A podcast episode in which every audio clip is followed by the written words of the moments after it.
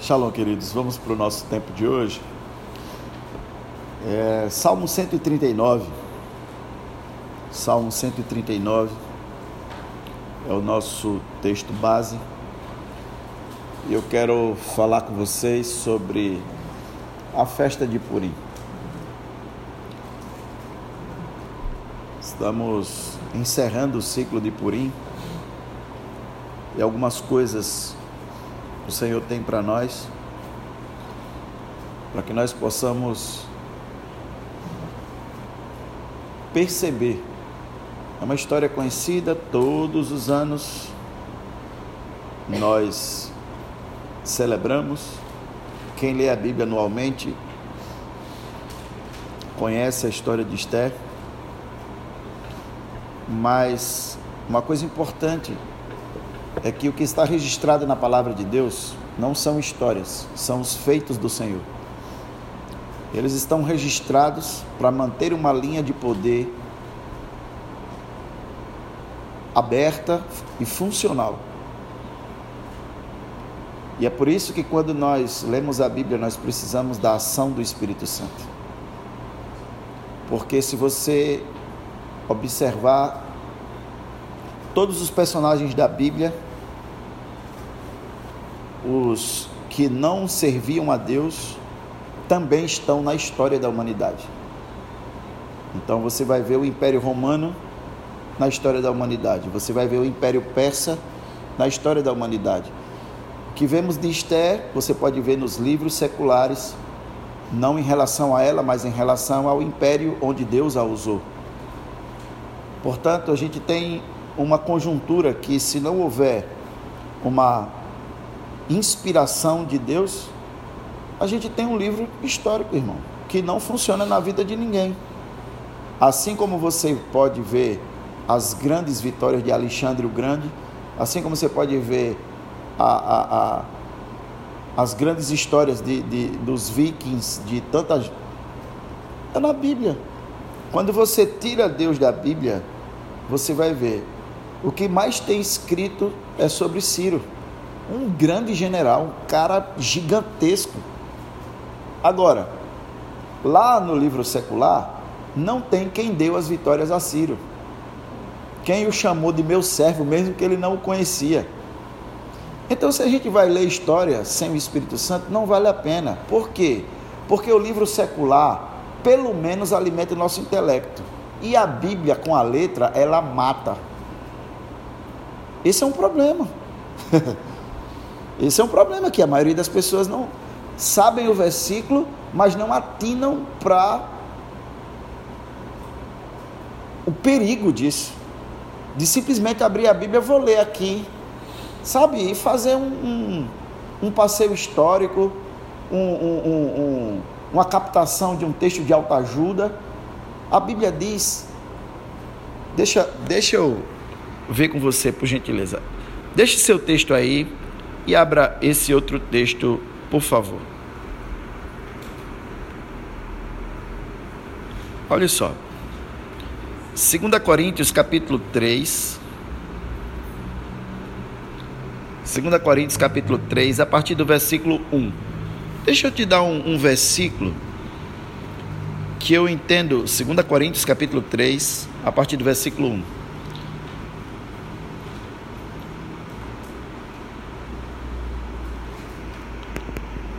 Deixa eu, deixa eu achar para você aqui.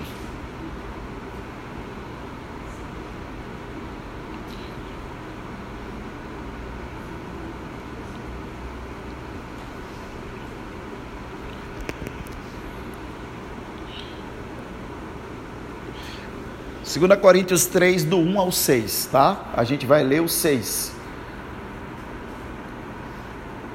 Olha só. O versículo é muito claro em si. Ele nos capacitou para sermos ministros de uma nova aliança, não da letra, mas do espírito. Quem pode terminar? Você entende? Então, é melhor pegar um livro histórico. Entende? Eu ganhei um livro excelente chamado A Espada de Constantino, que é um livro paralelo história, da história da igreja, o melhor livro secular em relação à história da igreja. Pronto. Quem não tem vida com Deus, quem não tem direção do Espírito Santo, é melhor ler o livro secular, porque o livro secular alimenta o intelecto, traz conhecimento e não mata. Mas este livro, quando vamos nos submeter, nós precisamos ter a consciência de que ele faz duas coisas: ou ele gera vida, ou ele mata. Ele não pode ser um livro comum. Isso é importante para nós. Quantas vezes você já leu esse versículo? Desde que você se entende de crente.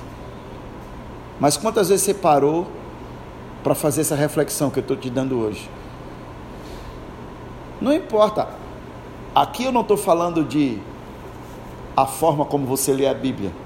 Se na rede, se não. Não estou pedindo você fazer uma coisa formal. É, botar um terno, uma gravata para ler a Bíblia. Não, você pode ler onde você quiser, da forma que você quiser, na sua casa de praia, onde você quiser. Contanto que você tenha consciência que esse livro, ninguém pode absorver o conteúdo dele sem a direção do Espírito Santo. Portanto, é preciso formalizar que não tem entendimento para entender isso. Que isso aqui é um livro espiritual e as coisas espirituais se discernem espiritualmente. E toda toda a interpretação, toda leitura fora de que ele esteja se movendo é tomar veneno. Porque são verdades que estão sendo habilitadas e que não têm a capacitação do Espírito Santo para vivê-las. Graça é isso. É todo esse escopo tão maravilhoso recebe, sendo recebido no intelecto, mas o Espírito produzindo a capacidade de viver. Porque aí é onde está a vida. Então, quando nós olhamos os feitos do Senhor, quando nós olhamos a Bíblia, pelo Espírito, nós estamos sendo renovados nos feitos do Senhor. Então, é, é inconcebível a gente ler a história de Esther e na mesma semana a gente dá passos de medo e de fracasso. O que a gente fez? O que lemos? Como aquilo não nos tocou? Como aquilo não gerou um novo tipo de vida em nós? Então nós não vemos os feitos do Senhor. Não é? Porque, por exemplo, deixa eu te falar algo interessante. É, recebi uma pessoa, estava ministrando a uma pessoa e, e ela disse que não tinha costume de ler a Bíblia, porque ela se sentia horrorizada com a Bíblia. Porque ela não concebia o Deus que mandava matar. O que é isso, querido? É vida ou é morte na vida de uma pessoa? Não é? Nem o senso crítico de uma mente intelectualizada de saber que tempo era, eram aqueles, né? que mesmo sem Deus estar agindo, eram tempos que as estruturas eram resolvidas daquela forma. Né? É como hoje você querer é, subir num morro dominado pelo tráfico, né? mandando beijinhos porque você é amor, ou né, fazendo assim para eles, para os fuzis que estão atirando lá de cima. É um. Mas veja só, onde o inimigo coloca. No final de tudo, o que, que o inimigo fez? Olha a mensagem por trás da mensagem. A religião aplaca a sua consciência de um dever cumprido mas a sua fé não pode ser ativada, porque a fé vem pelo ouvir e ouvir pela palavra de Deus. E o Deus que está falando é um assassino e você não gosta dele. Você não se sente bem com ele. Irmãos, você sabe qual é o nosso problema? É que a gente não sabe o potencial do nosso cérebro. A gente não sabe o que informações podem fazer nesta máquina que domina o nosso corpo, a revelia da nossa vontade. Posso fazer uma pergunta? Por que, que as pessoas têm medo de barata?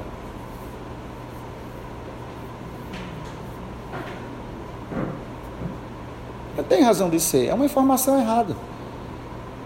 Não tem nenhum potencial de morte.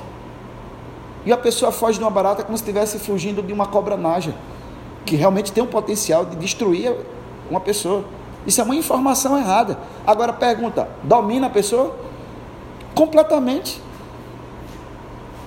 Completamente.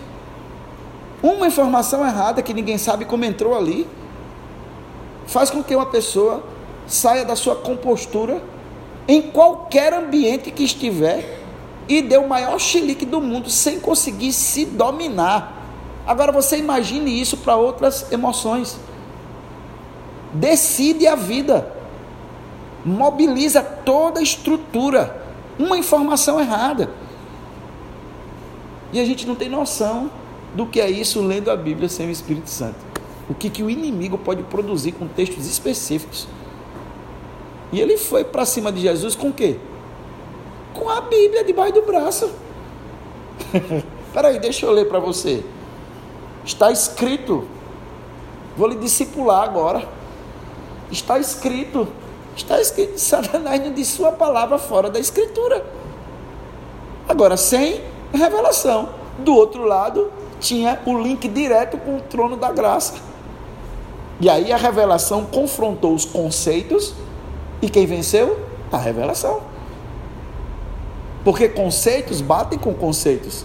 Revelações destrói argumentos. Toda, toda fortaleza, toda estrutura que se levanta contra o conhecimento de Cristo Jesus, a revelação, que é uma arma que não é carnal, mas poderosa em Deus, foi feita para destruir isso aí.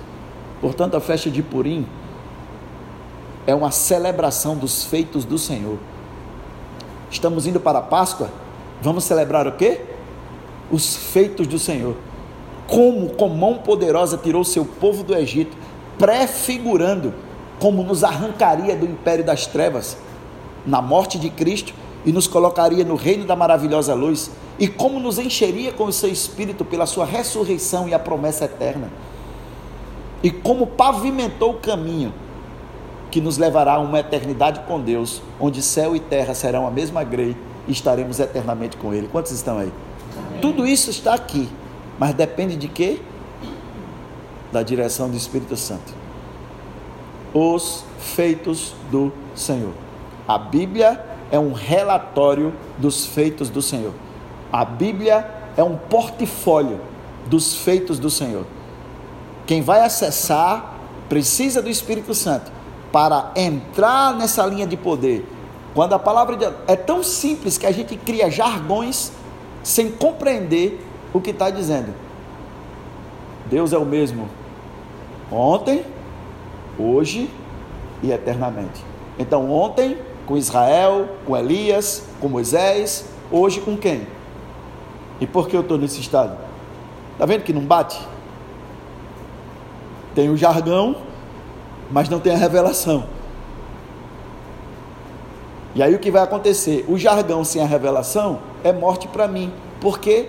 Porque eu vou desacreditando nisso. Até o ponto que isso passa a ser uma história. Porque o que foi feito em Israel, se não é feito comigo, eu não tenho a linha ligada entre o Deus de ontem e o Deus de hoje. Se eu não tenho, eu não posso ministrar para as novas gerações o Deus de amanhã. Salmo 139.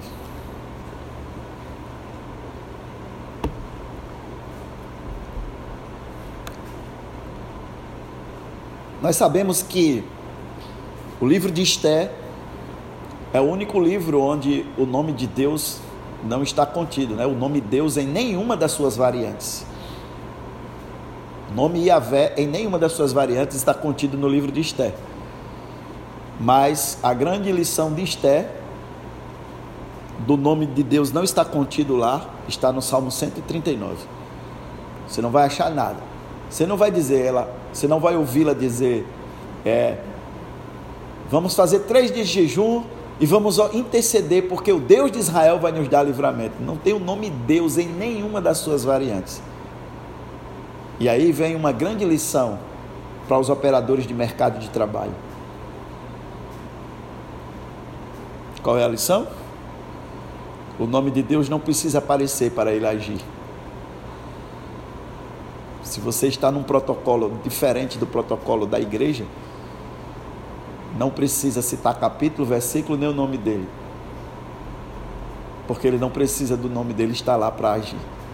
E mesmo sem o nome dele, é pacífico na teologia que este é um livro que deveria estar no cânon da palavra, mesmo sem ter o nome de Deus. Uau! Então tá aí a grande lição para quem opera no mercado de trabalho, quando Deus dá uma palavra, estávamos conversando sobre isso, não precisa dizer Deus está me dizendo. Dê como um conselho, porque Deus não vai lhe processar por direitos autorais. Essa frase é minha. Fui eu que te dei. Está roubando a minha glória. Não.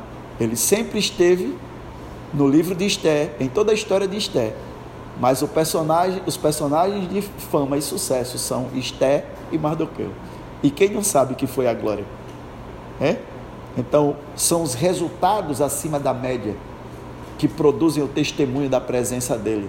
Não um vocabulário evangélico que não produz nada, só separa a gente do povo e as pessoas não querem estar com a gente, porque a gente fala muito evangeliquez.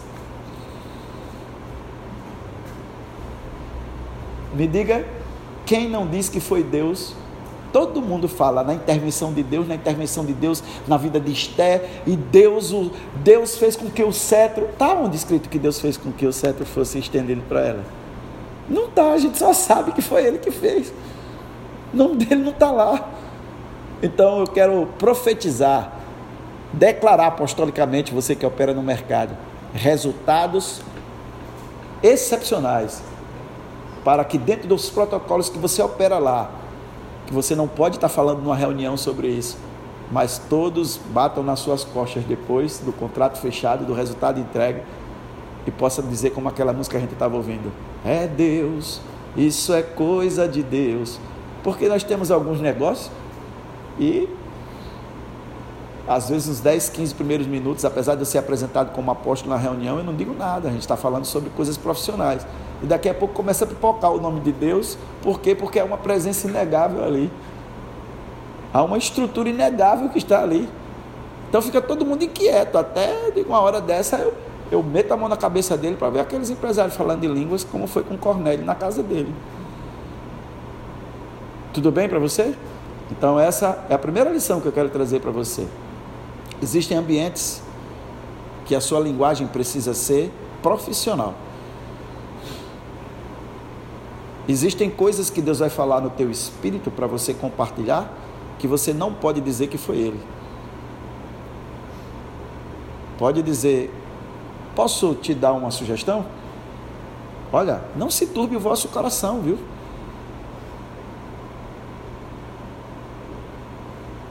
Mas a maioria de nós, olha, está escrito em Marcos capítulo 14, versículo 24, a parte C.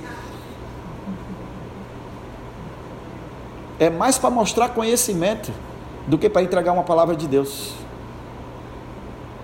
É mais para se colocar como autoridade espiritual do que para dar uma palavra de Deus. Deus não aparece no livro de Esté.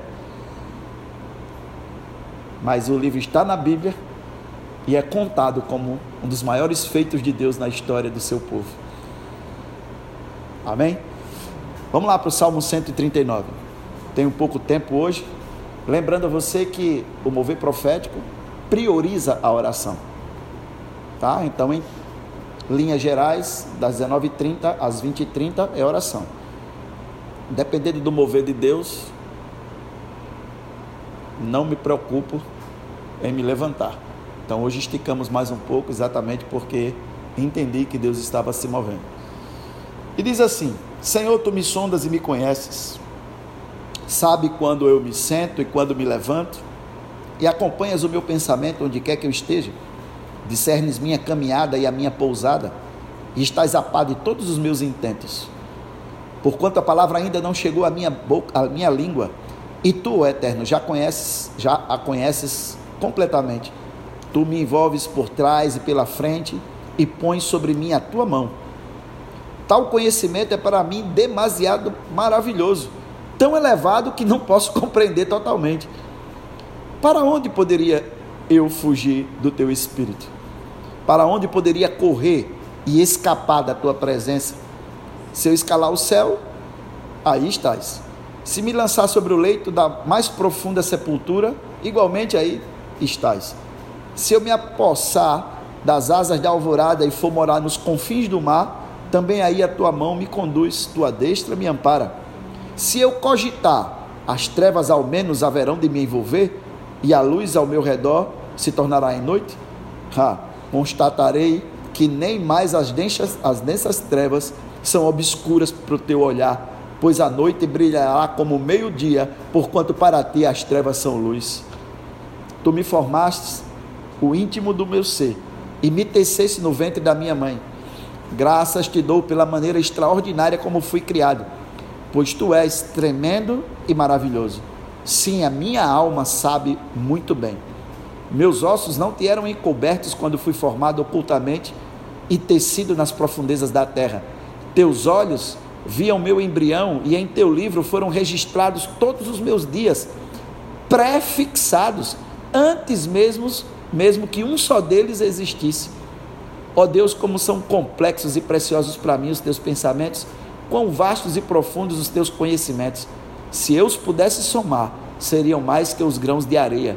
Se eu contasse, levaria toda a eternidade e ainda haveria o que contar. Quem me dera exterminasse os ímpios, ó Deus. Então as pessoas inescrupulosas e sanguinárias se afastariam de mim. Pessoas que com má intenção pronunciam teu nome, tomando em vão como inimigos teus. Versículo 22. Que você sabe, tem umas coisas de Davi, né, irmão? Que Davi, é, a gente gosta muito de Davi, mas Davi era um cara perverso. E aí tem alguns salmos que realmente ele. Versículo 21, 22, 23. Vamos pular aí a, as raivas de Davi, né, com os inimigos na carne dele, que nossos inimigos hoje não são de carne e sangue, né? Sonda-me, ó Deus, e analisa o meu coração, examina-me e avalia as minhas inquietações, vê se há em mim algum sentimento funesto e guia-me pelo caminho da vida eterna. Então, nós temos três principais personagens na história de Purim. A palavra Purim vem da palavra Pur, que significa sortes. E nós temos Esther, que é o tipo da igreja, da noiva do cordeiro. Nós temos Mordecai, que é a posição individual de alguém no corpo de Cristo que não se dobra diante dos outros deuses. E nós temos Amã, que é o tipo do inimigo de Deus e do seu povo. E você sabe que Amã é descendente de Agag, que é descendente de Amaleque. E Amaleque é aquele povo que saiu contra o povo de Israel logo na travessia do Mar Vermelho. E é um inimigo gratuito. Israel não fez nada para ter Amaleque como inimigo. Amaleque morava no deserto e era saqueador daqueles que transitavam por aquelas rotas. E eles decidiram seguir Israel. Então, você não precisa fazer nada para o diabo não gostar de você, basta você ser gente. Porque você é a imagem e semelhança de Deus. Então tem gente que não quer muito envolvimento com batalha espiritual para não ter confusão com o diabo. Querido, você já está na confusão desde que você nasceu. Você vai resolver se você vai receber armas espirituais, treinamento, ou se vai viver apanhando. Né? Porque Amã, o descendente de Amaleque, é uma figura do anticristo. E tem um trabalho que está fundamentado num tripé: matar, roubar e destruir, independente de quem faz mal a ele ou não, porque só em você ser um ser humano já é um mal para ele porque ele está de frente da imagem e semelhança do Criador. Então, temos esses três personagens. Então, algumas lições E Deus vai te dar muitas. Mas eu trouxe algumas para a gente, nesse pouco tempo que a gente tem, é, compartilhar um pouco dessas lições espirituais e esses aprendizados que Deus produz a partir dos seus feitos. Então, não importa qual é a situação que nós estamos, precisamos trazer à memória aquilo que nos traz esperança. E a esperança está na palavra de Deus. Ele fez, ele faz, ele fará. Esse é o nosso Deus. No final de tudo, nosso inimigo será dizimado com um sopro da boca do nosso Criador. Então, uma das lições que eu quero trazer com você, para a gente compartilhar, é da vida de Amã. Que, mesmo sendo um homem maligno, ele foi promovido. Então, qual é a nossa primeira lição? Não olhe para o sucesso do ímpio. Não é? Então, Amã, o inimigo de Israel, um homem maligno, ele é promovido. E, e ele é colocado numa posição onde ele vai ter mais poder contra o povo de Deus. Então, quem lê a Bíblia, ou quem está tentando entender as conjunturas de circunstâncias a partir da carne, entra em parafuso. Não é verdade? Como é que Deus tira a mão da cadeia e bota na presidência da República?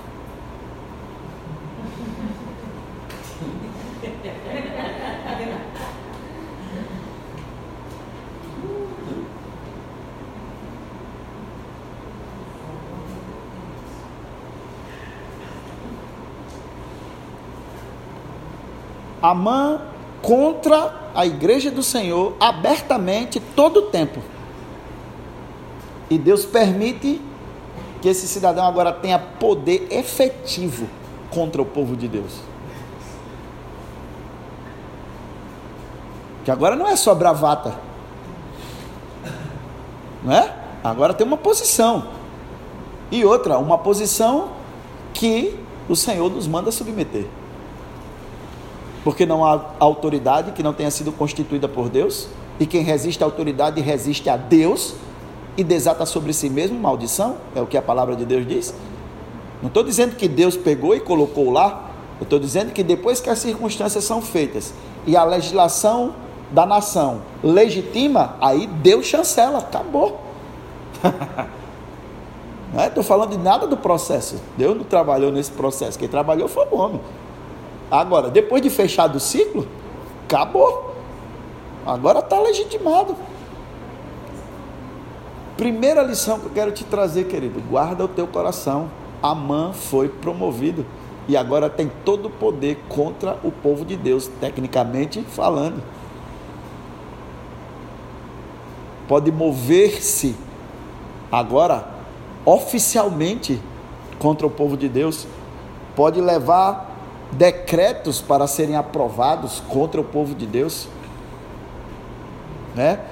Então, se a gente não tiver focado nos feitos do Senhor, nós vamos terminar concebendo no nosso coração pessoas que essas pessoas estão prosperando, estão sendo prestigiadas, ninguém toca nessas pessoas, nenhum mal acontece com essas pessoas mas, meu amigo, eu quero dizer que Deus sempre tem um, morda, um Mardoqueu guardado, viu? Remanescente na sua casa, e um dia a sorte muda da noite para o dia, a verdadeira face dessas pessoas é exposta e Deus coloca seu juízo em execução. Asaf quase se desvia, olhando a prosperidade do ímpio. Até que um dia Deus o levou para dentro do tabernáculo, dentro do templo, e deu uma visão para ele: olhe como é o caminho deles. Olhe qual é o destino deles. Aí Asaf disse: misericórdia. Então, uma das perguntas que mais aflige um homem que anda no natural é porque o mal prospera e fica impune. Mas o homem que lê a Bíblia a partir da direção do Espírito, lembra de Nabucodonosor comendo capim? Né? Lembra de Ciro sendo comparado com Satanás e sendo derrubado do mais alto trono, do maior império do mundo, para ser um nada? Olharem para ele e dizer: Ah, esse homem que debilitava as nações? Né? Olha para o Império Romano e não existe nada hoje a não ser história. E é assim que nós devemos ler a palavra de Deus, a partir dos feitos do Senhor. Então, a primeira lição: guarde o coração, porque o mal não está prosperando tá? O mal não está prosperando. O mal não está sendo promovido. O mal está sendo exposto. Uma coisa é a mãe conversando com a mulher e os filhos dentro de casa. Tenho vontade de fazer isso, tenho vontade de fazer aquilo. E depois uma conversa vaza e eu chego e digo de público, posso até ter processado. Não é verdade? Me prove que eu disse isso. Mas quando ele sobe que é exposto, pega o microfone naquela posição e abre o seu coração em toda a sua malignidade, toda a população brasileira conhece a verdadeira face. E quando Deus agir, todos gritarão: Obrigado, Senhor, pelo livramento que o Senhor deu a essa nação. Porque até enquanto estava escondido, ninguém sabia o que tinha no coração. Até que se levante na maior posição, coloque a boca no mundo e deixe seu coração como uma vitrine. E é o que começou a acontecer. Amém? Outra coisa que eu quero compartilhar com você é o posicionamento de Esté. Não se acovardar quando o mal floresce. Não se acovardar quando o mal floresce. A covardia é fruto da ausência de conhecimento do Deus a quem servimos não se acovardar quando o mal floresce. Entende? Um bom jardineiro, quando vê as ervas daninhas, não fica com a mão na cabeça. Ou pega o veneno ou pega a faca. Ou pega a enxada, ou pega o instrumento que ele cuida lá do jardim. Ele vai arrancar. Por quê? Porque ele sabe que é natural, aquilo faz parte do seu ofício. Faz parte do cuidar do bem, eliminando o mal. Ou não? Olhe para o jardineiro. O jardineiro está matando as ervas daninhas. Ele está cuidando de quê? Do jardim. Não é verdade? O agricultor está matando a, a, as pragas? Não. Ele está cuidando da sua plantação. Porque o produto principal é que é o alvo do cuidado. E o produto principal de um pomar de manga é manga, não é inseto. Entendeu? Então a gente tem o um produto principal, que é o avanço do reino de Deus. E o próprio Jesus alertou para a gente: não arranque, não, agora não. Tem coisa que não vai arrancar, não, vai crescer junto, o joio e o trigo. Discirna e verifique o que está acontecendo. Não se acovarde quando vê o mal florescer, ameaçando sua casa, suas finanças, seu ministério, seu chamado, seus filhos. Não se acovarde. Estamos celebrando o Purim para lembrar os feitos do Senhor. E mesmo quando ele parece esconder o rosto, está trabalhando, como foi com Esté e Mardoqueu. Você vê que nem na celebração rolou o nome de Deus? Porque depois de tudo, já vencemos, agora o rei já entendeu que somos judeus, agora vamos fazer uma celebração para o nome do Senhor. Não, foi só uma festa de alegria. Nem o nome do Senhor está lá. Então, quando Deus esconde o rosto, não significa que ele não está trabalhando. Se mantivermos a nossa mente nos feitos do Senhor, saberemos que quando o Senhor age, não há mal que resista. Quando Esté caiu em si com a, o recado de, Morde, de, de Mardoqueu apertando ela, vai interceder pelo teu povo, mulher. Embora saiba que isso lhe custaria a vida, ela foi. O povo jejuou e nós sabemos o resultado, a vitória estava garantida pelo Senhor. Qual é a primeira lição que você anotou aí? Não, a primeira. Guarda o coração quando vê o mal florescendo, né? Segundo, não se acovarde quando verificar que isso está acontecendo. A terceira lição: não importa quão terrível seja a provação, só em haver provação já é o sinal que haverá livramento. Então não não importa quão terrível seja a provação, o Senhor dará o livramento. Ninguém está abandonado à própria sorte, irmão. Nem ninguém, nem o ímpio. Você quer ver um negócio? Olha só. Deus é defensor dos pobres e de quem mais? Das viúvas. Tá lá, viúva crente pobre crente. Percebe? Ele é o defensor do, dos pobres e das viúvas. Não importa se empobreceu por causa de droga, de cachaça, de jogatina, de nada. Não importa se a mulher envenenou o marido e agora é viúva. Ele diz que ele é o defensor dos pobres e das viúvas. Então, imagine com seus filhos. O livramento começa com o ataque do inimigo. E depois que o nosso irmão mais velho nos deu, nos deu aquela informação privilegiada, no mundo tereis, quando a gente está sem aflição é bom ficar desconfiado. Quando as coisas estão muito no mar de Pajussara, é bom a gente ficar desconfiado. Porque nós temos um inimigo.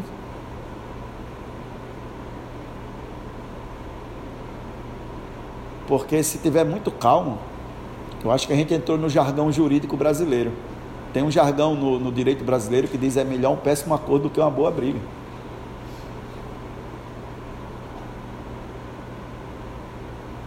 Ninguém quer tribulação, mas é inevitável. Né? Satanás está postado e a igreja está avançando. Ciclo após ciclo, nós vamos estar batendo de frente para derrubar as portas do inferno. A palavra de Deus diz que existem portas. Porta é para quê? Para limitar acesso. Não é verdade? Então, deixa eu falar isso sobre a sua vida. Foi assim com Israel e será assim com você. Foi assim com o povo de Deus e como você é a extensão do povo de Deus, será assim na sua vida, na sua casa, no seu ministério, nos seus negócios, nos seus filhos, no seu cônjuge, no seu casamento, em tudo que você quiser. A fé a sua fé e a sua fidelidade a Deus vão fazer a intervenção de Deus acontecer, agora vai acontecer na hora dele. Por quê? Porque tudo antes da hora, Deus tem um cronômetro, e o cronômetro de Deus é para a glória do nome dele. Se Mesaque, Sadraque e Abidinego tivessem resolvido, convencido o rei na audiência, como o nome do Senhor seria glorificado naquele nível? Quem mandou chamar, não foi? Olha, vou mandar tocar de novo. Não, a gente não vai e tal. Eu disse, rapaz, que coragem. Tudo bem, por causa da sua coragem eu vou liberar vocês. Não tinha tido a repercussão que teve. Se Faraó tivesse deixado, quando Moisés chegou e a vara dele comeu as cobras dos feiticeiros, não teria a repercussão que teve. Então, deixa eu falar algo para você que você já sabe, mas eu quero te lembrar. É tudo para a glória dele. Vamos ser beneficiados, mas é tudo para a glória dele. Então, se é para a glória dele, ele vai fazer para que haja glória para ele. Então, tem o tempo certo, tem a, a, a, o horário certo para que o nome dele seja glorificado. Não adianta chegar no palácio e dizer: Bendito seja o nome do Deus de Daniel. Tem que pegar uma carta, escrever para todos os reinos, né? informando do Deus de Daniel, e para os reinos que estão debaixo do império, obrigando a dar uma tremedeira toda vez que ouvir o nome do Deus de Daniel. Tem que ser assim. para que o nome dele seja glorificado. Então diga a pessoa que está do seu lado, os feitos do Senhor. Mantém sua mente firme frente às circunstâncias. Amém? E em último lugar, para a gente orar junto, a última lição que eu quero trazer com você é que a última palavra sempre pertence a Deus. Né? Uma coisa boa da gente lembrar, irmão, o, o Apocalipse está escrito já. Você já viu qual é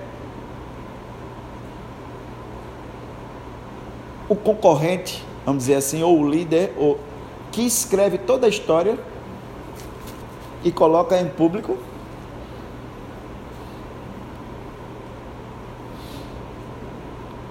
É, não conseguiu aí? A última palavra é sempre de Deus. Então, geralmente, as pessoas escondem um jogo para surpreender o inimigo. Não é verdade? Sabe o que, é que nosso Deus fez? Disse: Eu vou escrever como vai ser o final, tudo que vai acontecer. Vem aqui, João, anote tudinho e bote lá. Está escrito. Agora, manda o diabo ficar endemoniado e dizer que não faz que não vai fazer, vira aí no cão e não faça. Está escrito, vai fazer. Termina assim.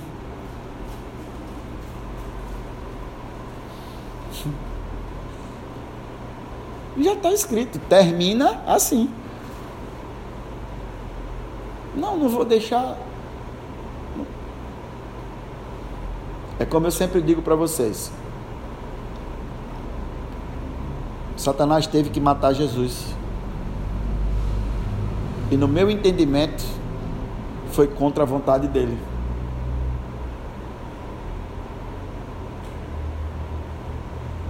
No meu entendimento, foi contra a vontade dele.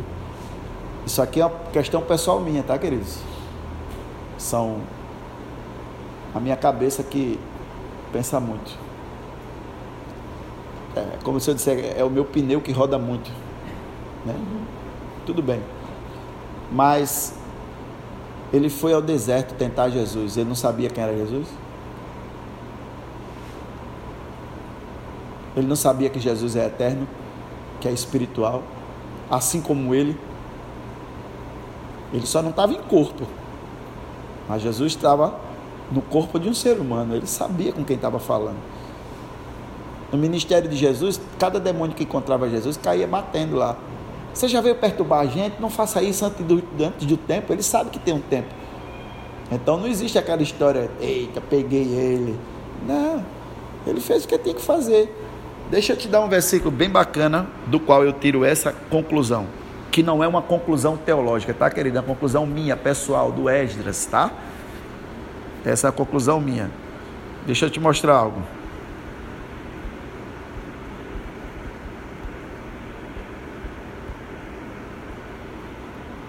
1 Coríntios capítulo 15, os versículos do 6 a 8. 1 Coríntios capítulo 15, os versículos do 6 a 8. Olha que coisa bacana de se ver.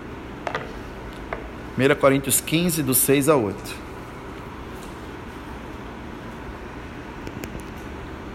Espera aí, deixa eu ver aqui. Do 3 a 8, perdão. Do 3 a 8.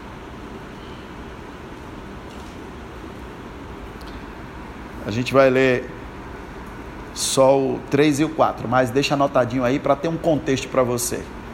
1 Coríntios 15, do 3 a 8. Olha só. Porquanto o que primeiramente vos transmiti foi que também recebi de Cristo. Recebi, olha, que Cristo morreu pelos nossos pecados, como? O que é que diz isso para você? Já estava. Entendeu? Desde sempre estava desenhado. Morreu segundo as Escrituras, foi sepultado e ressuscitou no terceiro dia.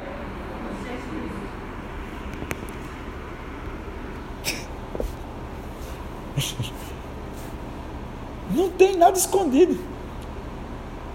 Não tem nada escondido. Ele morreu conforme as Escrituras.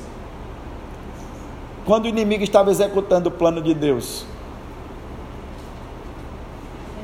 sabia, o versículo dá a entender que ele sabia que ao terceiro dia ia ressuscitar. Por quê? Porque as escrituras diziam isso. Então está escrito desde sempre e vai se cumprir. Portanto, ele já deu a última palavra. Antes de nos criar na eternidade, ele já deu a última palavra. E eu já li o Apocalipse todinho, se você não leu, eu vou dizer, a gente vence. eu vou eu vou adiantar a história. É, eu vou dar um spoiler para você. A gente vence, tá? Já li algumas vezes e tá certo lá no final. É, é, é, é. Termina é, felizes para sempre. Pronto. É. Então fica firme, querido, tá? Porque essa é a palavra de Deus. Não importa quanto as trevas estão cercando, a última palavra é a dele. Não importa quão terrível a situação, a última palavra é dele. Qual é o diagnóstico médico, a última palavra é dele. Não importa o que você não está vendo, Esté não viu Deus. Nós não vemos Deus no livro de Esté de forma é, nominal, mas não tem como perceber que ele não está ali. Amém? Então ele vai reverter qualquer coisa que já aconteceu, seja circunstância, seja coisa desfavorável ao seu favor, e ele vai nos levar a grandes alturas, porque lá é o lugar onde Deus nos colocou em Cristo Jesus. Efésios diz que nós, ele está assentado e nos assentou com ele nas regiões celestiais em Cristo Jesus. Então diga a pessoa que está do seu lado, é lá que você está assentado. É de lá que você governa. Então chacoalha ela e diz: olha, a última palavra não pertence ao inimigo, pertence a Deus. Diga, Deus é o amém das nossas vidas. É. Hoje estamos encerrando o ciclo de Purim, mas lembrando que a gente pode não compreender muitas das dificuldades e hoje a gente estava escutando uma pessoa, né? Ele dizendo, rapaz, eu não sei o que está acontecendo. Eu sei que Deus está tá no controle, mas é difícil de compreender o que está acontecendo.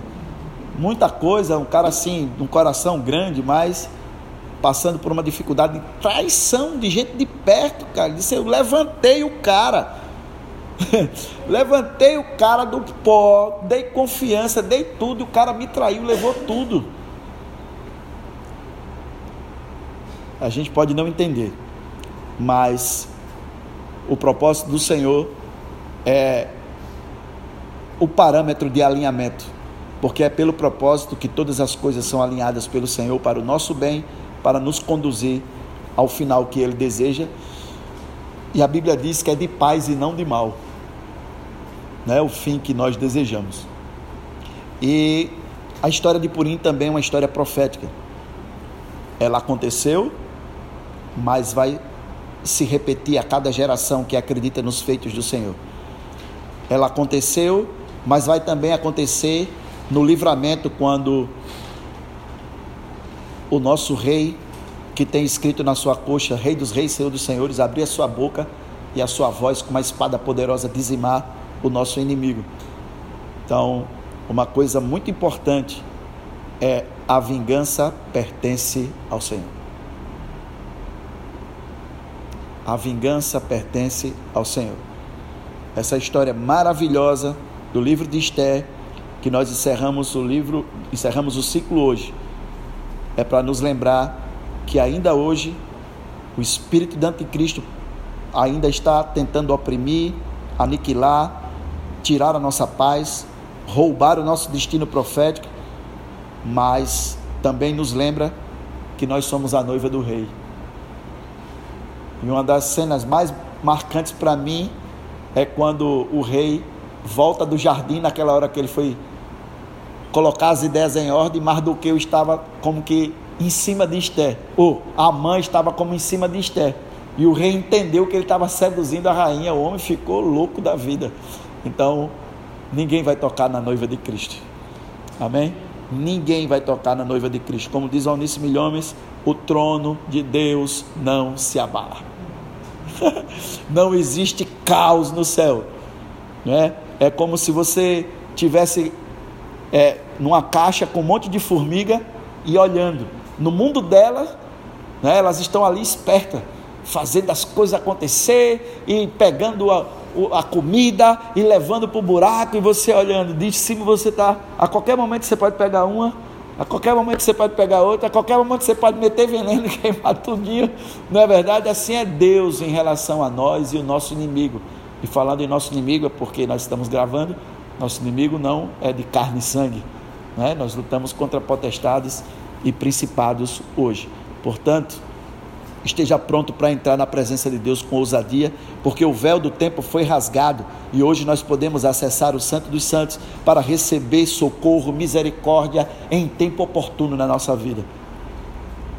Nós fomos enxertados através de Cristo e com o nosso espírito humilde diante de Deus, sem olhar para pessoas, trazendo muitas vezes jejum e oração nessa carga tão difícil que às vezes é para nós, Ele está pronto e vai operar um livramento na nossa vida.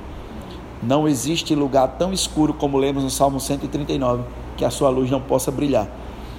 Então, hoje eu quero encerrar orando com você, dizendo para você: você pertence a um reino inabalável. Um reino inabalável. Tá certo? Deixa eu te dar esse versículo para a gente orar junto um reino inabalável.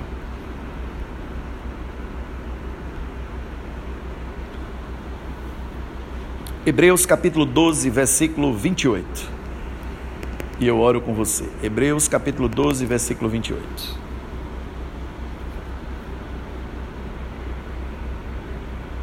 Hebreus 12, 28.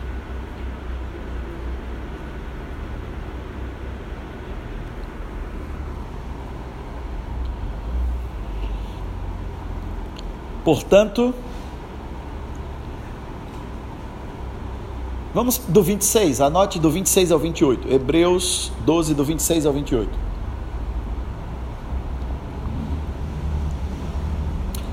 Hebreus capítulo 12, do 26 ao 28. Aquele cuja voz outrora abalou a terra, agora promete: ainda uma vez abalarei não somente a terra, mas de igual modo todo o céu. Ora, essa frase ainda uma vez indica a remoção de coisas que podem ser abaladas, isto é, as coisas criadas, para que permaneça o que não pode ser abalado. Ao versículo 28. Portanto, já que estamos herdando um reino inabalável, sejamos agradecidos desse modo e desse modo, perdão, adoremos a Deus com uma atitude aceitável, com toda reverência e temor, porque o nosso Deus é fogo consumidor. Amém? Que essa palavra possa estar guardada no seu coração como uma semente poderosa. E nós fechamos um ciclo de Purim e estamos indo para Páscoa. O juízo só começou, irmão. Amã era apenas um. É como se Purim fosse um um, um início, um ensaio para nós daquilo que Deus vai fazer em Páscoa grandes coisas vai fazer, já fez o Senhor por nós e ainda continuará fazendo. Querido Deus e Pai, te agradecemos por mais essa palavra que o Senhor tem nos dado. Que essa palavra penetre, Senhor, porque ela é viva e eficaz. E ela é mais penetrante do que a espada alguma de dois gumes. Ela divide alma e espírito, juntas e medulas, e é apta para discernir pensamentos e intenções do coração não há nada incógnito à tua palavra. Nada incógnito, nada encoberto da tua palavra. Portanto, Pai, hoje nós nos submetemos a essa palavra. E eu quero declarar o fortalecimento de cada pessoa que está recebendo essa semente. Porque o Senhor é o mesmo ontem, hoje e eternamente. Fortalece os joelhos vacilantes, fortalece a alma que está abatida Fortalece o corpo que está debilitado, Senhor. Traz uma tranquilidade e paz ao coração dos teus filhos. Com o entendimento e a revelação de que o mesmo Deus que atuou onde o seu nome nem aparece, é o que está atuando hoje e já escreveu o final de tudo, e a vitória é do povo de Deus. Abençoa o teu povo nessa noite e declaro a bênção do Senhor sobre a vida deles, a vitória do Senhor sobre a vida deles, os decretos e as promessas de Deus na vida deles serão cumpridas, porque a tua palavra não falha. Onde há milagre, a intervenção do Senhor é vista e a glória é dada ao seu nome, e assim será na nossa vida e na nossa história, em nome de Jesus. Amém. Amém.